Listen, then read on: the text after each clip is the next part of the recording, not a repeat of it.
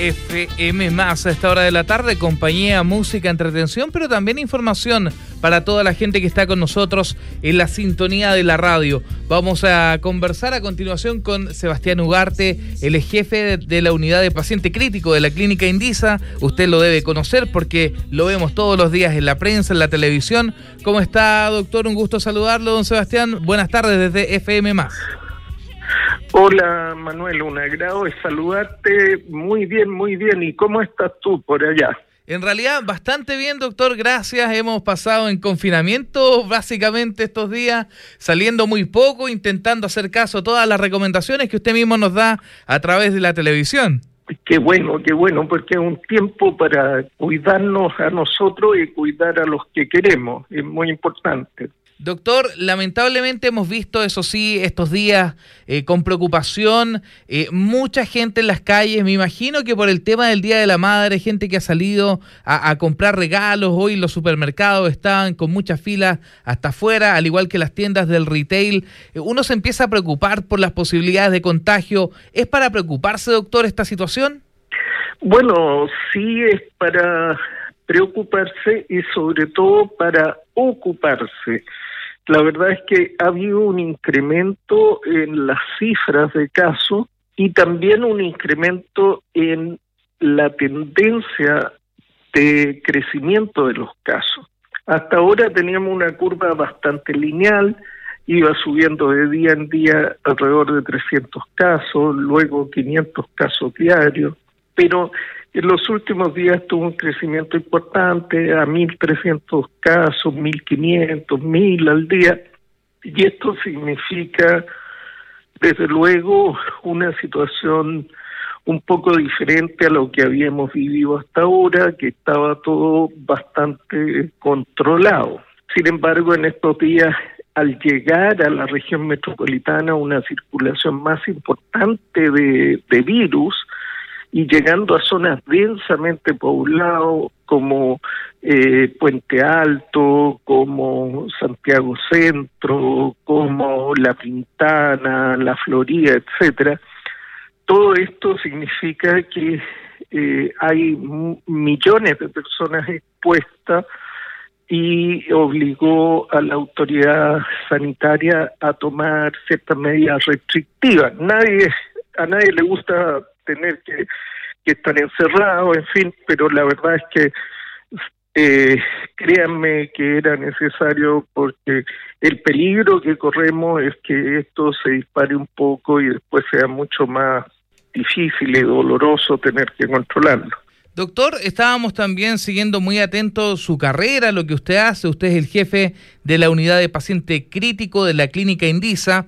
Eh, preguntarle cómo es la situación de los pacientes que llegan a estado crítico con este coronavirus, porque quizás la gente le ha perdido un poco de, por decirlo de alguna manera, de respeto a esta enfermedad. Dice, ah, si dijeron que me daba como un resfriado nomás, y empezamos como a achicar lo que es esta pandemia.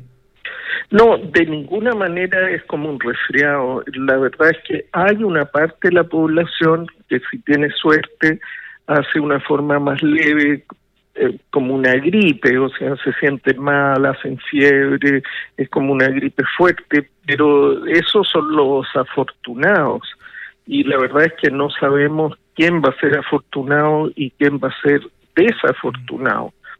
Hay un 20% de los casos, o sea, uno de cada cinco de los que se contagian, y esto es una enfermedad muy, muy contagiosa. Llega una familia y si son cinco miembros, lo más probable es que cinco o cuatro hagan la enfermedad. Y de eso uno, por lo menos, por lo menos va a ser la enfermedad grave. Esto es una neumonía grave que va obligando a estar hospitalizado, a recibir oxígeno.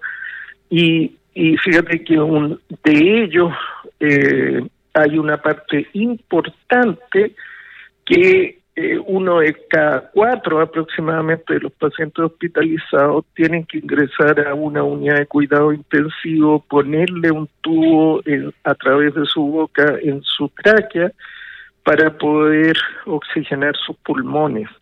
La situación es, es, grave, son pacientes que están por lo menos una semana o dos semanas entre la vida y la muerte. Una parte fallece, pero muchos logramos recuperarlo. Pero es una experiencia que si uno está sano jamás quiere vivir de estar entre la vida y la muerte, dependiendo de máquinas, encerrado en una UCI. Así que eh, mi mensaje, viendo esto todos los días, yo veo, estoy enfermo, y que era gente que, que eran sanas unos días atrás, que no tenían absolutamente nada, que eran jóvenes, que eran saludables, que se creyeron invulnerables como muchos de los auditores que hoy día nos escuchan, y que de un día para otro un cruel manotazo de la vida les cambió absolutamente y ahora están entre la vida y la muerte dependiendo de un pequeño tubo en su garganta porque eh, aunque lo tengan todo en la vida, les falta el aire. Sin duda. A propósito, doctor, mucha gente piensa que la ventilación mecánica es como la ve uno en las series de médico en la televisión, que le ponen una mascarita, una cosa muy sencilla, y es un tubo que hay que introducirlo por la boca, que incluso a veces daña la, la garganta, las cuerdas vocales. Sí, es un tubo, para que te hagas una idea, Manuel, es más o menos del, del diámetro de una manguera de jardín, más o menos de ese, de ese grosor pero de un plástico diferente, eh, transparente, que se introduce por la boca a la garganta y se introduce eh, por la laringe, por donde hablamos, hasta la tráquea. Obviamente, eh, si uno solo le toca vivir la experiencia de tener que tragar una pastilla demasiado grande o un grano de uva demasiado grande, es incómodo y eso va por un conducto que está hecho para tragar cosas, como es eh, el, esófago. Pero que le introduzcan un tubo así por un lugar que está hecho para que pase solo el aire, no es eh, una experiencia normal. Entonces, no es algo que uno quiera vivir y estar días de día la gente que ha despertado cuentan que sienten como si le hubieran puesto una bolsa de plástico alrededor de la cabeza y no pudieran respirar, como que el plástico se les pega en la boca tratando de respirar, una sensación de ahogo eh, horrible. Entonces no debe ser una experiencia grata de vivir y, y, yo no se lo desearía a ninguno de nuestros auditores. Y cuando lo que hay que hacer es tan sencillo, es cuidarse, es lavarse la mano por lo menos 10 veces al día, no tocarse la cara, uno sin darse cuenta, siquiera se toca la nariz, los ojos, se rasca la cara, no hacer eso y mantener las distancias. Sí, eh, los consejos más, más fundamentales, doctor, se han repetido harto, pero uno sale a la calle y la verdad es que acá en Talca hemos visto que hoy ha salido mucha gente al centro especialmente. Y, bueno, eso es peligroso, fíjate, no la verdad es que uno debería salir directo a lo que necesita, o sea, si uno necesita comprar algo, desde luego no es el momento para ir a comprar pantalones, chaquetas, o sea, la verdad es que esta epidemia nos ha enseñado cuántas cosas no necesitábamos. O sea, no es el momento para ir a comprar un juego de video, un, un traje, es para las cosas más fundamentales, la comida, medicamentos, y el resto del tiempo estar en casa. Eh, uno puede cocinar en casa, o encargar a través de un delivery algo de comida para la casa y ya está. Va a haber tiempo para hacer una vida más social, más con más viajes y cosas, pero en los próximos tres o cuatro meses eh, lo importante es cuidarnos. Te juro, Manuel, que si tú tuvieras un familiar sufriendo esta enfermedad, me entenderías lo dramático que es. Y una cosa que la gente no sabe es que cuando se enferma alguien en una casa, no es raro que se contagie toda la casa. Entonces, en la UCI yo puedo tener al papá, después llega el hijo, después llega la mamá, después llega el hermano, y al final, si no todos, buena parte de la familia terminan en una UCI conectados a un ventilador eh, realmente una experiencia devastadora. Estamos conversando, ustedes escuchan a Sebastián Ugarte, él es el jefe de la unidad de paciente crítico de la clínica Indisa. Eh, preguntarle también, ¿cómo ha visto usted la evolución de este virus? ¿Se ha, vuelto eh, más peligroso? Eh, ¿Ha aumentado la cantidad de gente que requiere cuidados más, eh, más intensivos, más críticos, como, como dice el nombre? ¿O tal vez disminuye un poco esto? ¿Hay que seguir varios meses muy atentos, doctor? La verdad es que hay que seguir varios meses muy atentos. No es lo mismo que esta epidemia afecte la Araucanía, eh, que tiene cientos de miles de habitantes, a que afecte a la región metropolitana, que tiene millones de habitantes viviendo muy cerca unos de otros. Eh, para explicarlo de una manera fácil de, comprender esto, al virus le gustan las aglomeraciones de gente. Mm. Entonces, le es mucho más fácil encontrar víctimas cuando están todos juntos. Entonces, Santiago, que tiene muchos edificios de departamento, mucha gente viviendo cerquita uno de otro, eh, metro, transporte público, etcétera, es el lugar dentro del territorio nacional que tiene las condiciones más favorables para hacerle fácil al virus encontrar víctimas. Así que eh, lo que está ocurriendo ahora, que fue pasar de una curva plana que estaba eh, solo crecía de manera aritmética, eh, en la última semana tuvo un cambio y esa curva que, ahora ya no es aritmética, sino que es otro tipo de curva polinómica, le llamamos nosotros, corre el riesgo de transformarse en una gran eh, curva exponencial, de que los casos se multipliquen, a no ser que eh, se tomen medidas. Por eso es que las autoridades de salud tomaron las medidas que han tomado, pero nadie nos puede poner un policía en cada puerta de casa y se requiere la colaboración de la ciudadanía.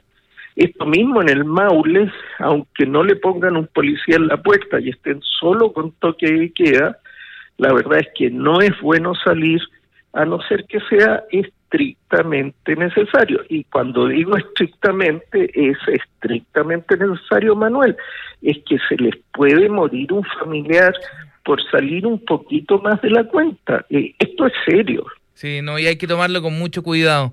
Doctor, ya para, para ir finalizando, le quería consultar usted cómo tiene acceso a, la medicina internacional, a las revistas médicas, eh, que, siempre está a la vanguardia de lo que pasa en tecnología médica. ¿Existirá la posibilidad de una vacuna pronto o de algún tratamiento efectivo, de un retroviral, de algo que le ponga eh, por, fin eh, el signo pare a este virus que sigue afectando pero fuertemente. Hoy tenemos otro fallecido en el Maule, según decía el, ministro en la mañana. Entonces, es complicado este tema. ¿Habrá alguna manera de detenerlo tomando las medidas de seguridad, pero desde el punto de vista médico?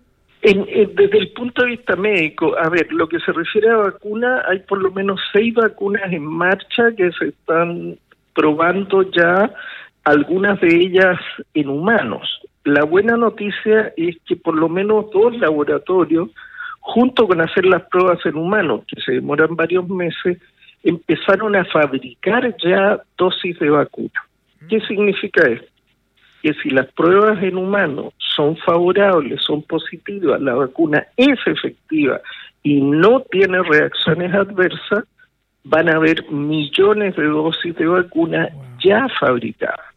Ahora, si las pruebas salen negativas, el laboratorio va a perder una cantidad de dinero que invirtió en eso, pero si no es así, va a apurar la disponibilidad de millones de vacunas en, menos tiempo. Eso lo está haciendo tanto el Reino Unido como China. Pero eh, esto todavía faltan meses. Por otro lado, en Israel hicieron otra forma de enfrentar esto desarrollando un anticuerpo monoclonal en contra del virus a partir de los anticuerpos más infectivos que aislaron en pacientes eh, recuperados y clonaron ese tipo de anticuerpos. La mala noticia es que eso recién se va a empezar a producir ahora y segundo que es bastante caro, por no decir carísimo. O sea, una terapia con anticuerpos monoclonales eh, es realmente caro y, y probablemente ni siquiera va a alcanzar a llegar a Chile eh, tan luego en este invierno. Otras terapias hay, como Rendecivir, como una serie de otros medicamentos, pero que solo tienen efectos parciales. Dentro de eso también está el uso de plasma inmune o hiperinmune de pacientes convalecientes y eh, uso de otros medicamentos que logran inmunomodulación, etcétera. O sea, tenemos medicamentos para intentar aminorar el efecto de la enfermedad, pero la mejor vacuna eres tú, es quedarse en casa. Doctor, ¿y eh, deja secuelas este, este coronavirus? ¿Afecta los pulmones después eh, a, largo plazo también? Porque ahí es donde más se expande, si, si no me equivoco, pero ¿dejará alguna secuela? Puede dejar, efectivamente, los casos más leves se recuperan por completo y las personas se, recuperan bien, pero hay algunos de ellos que tienen gran inflamación, son pacientes que están conectados al ventilador, que habitualmente están muchos días en el ventilador, 30 o más días, y lo que no dañó el virus lo termina dañando también tantos días conectados a una máquina y esas personas a veces quedan con un poco de disminución de su capacidad respiratoria.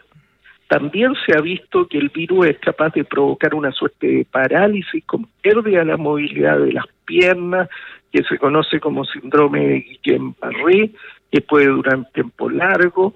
También se ha visto enfermedades neurológicas como encefalitis, entonces, es una enfermedad que efectivamente es, más seria de lo que uno cree y desde luego, desde luego, Manuel, no es un simple resfrío. Eso es la primera mentira del chileno, es decir, que el coronavirus es un resfrío. Bueno, es súper importante que lo aclare, doctor, y le queremos dar las gracias por contactarse con Radio FM 92.3. Lo ha escuchado mucha, mucha gente que nos ha escrito también a través del WhatsApp agradeciendo esta entrevista y le envía muchos cariños, porque mucha gente lo ve en la televisión también, doctor. Así que le han llegado hartos mensajes de cariño a usted. No, muchas gracias y todo mi cariño para, para la gente de la querida zona del Maule y y espero que esto vaya pasando luego para poder disfrutar con alguno de los productos líquidos de esa bella tierra. sin duda, sin duda, va, a haber algo por acá que, que nuestro valle siempre va dejando, doctor. Muchas gracias por el contacto, ha sido muy amable por conversar con FM Listo, un gran abrazo a los auditores de FM Muchas gracias, doctor. Eh, conversábamos con el doctor Sebastián Ugarte, jefe de la unidad de paciente crítico de la clínica Indisa a través de la radio. Buenos consejos, quédese en casa, amigo. Falta, como decía el doctor, falta mucho para una vacuna. Hay que tomar la iniciativa uno mismo. Cuidarse es lo más importante. Nos quedamos con música en FM, dos de la tarde con 56.